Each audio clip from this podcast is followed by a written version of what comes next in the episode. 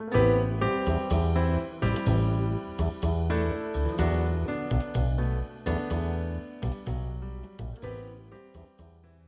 さん、こんにちは。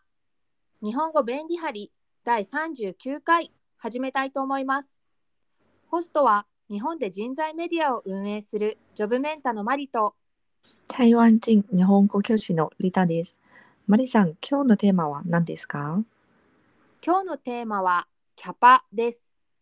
キャパシティという言葉の略語で容量や収容人数、対応能力、処理能力といった意味で使われます。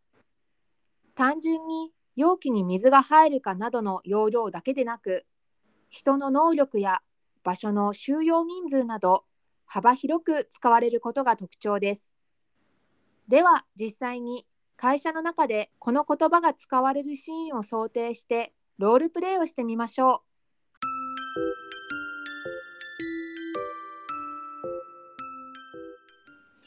マリさん、今度会社の新年会があるので、この会場に予約しておいてください。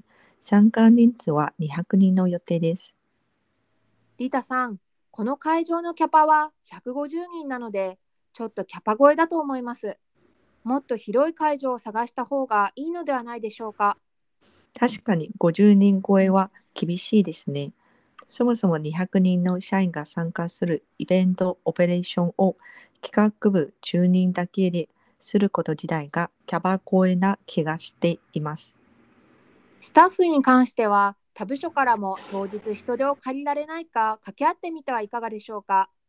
私の方から連絡してみますね。よろしくお願いします。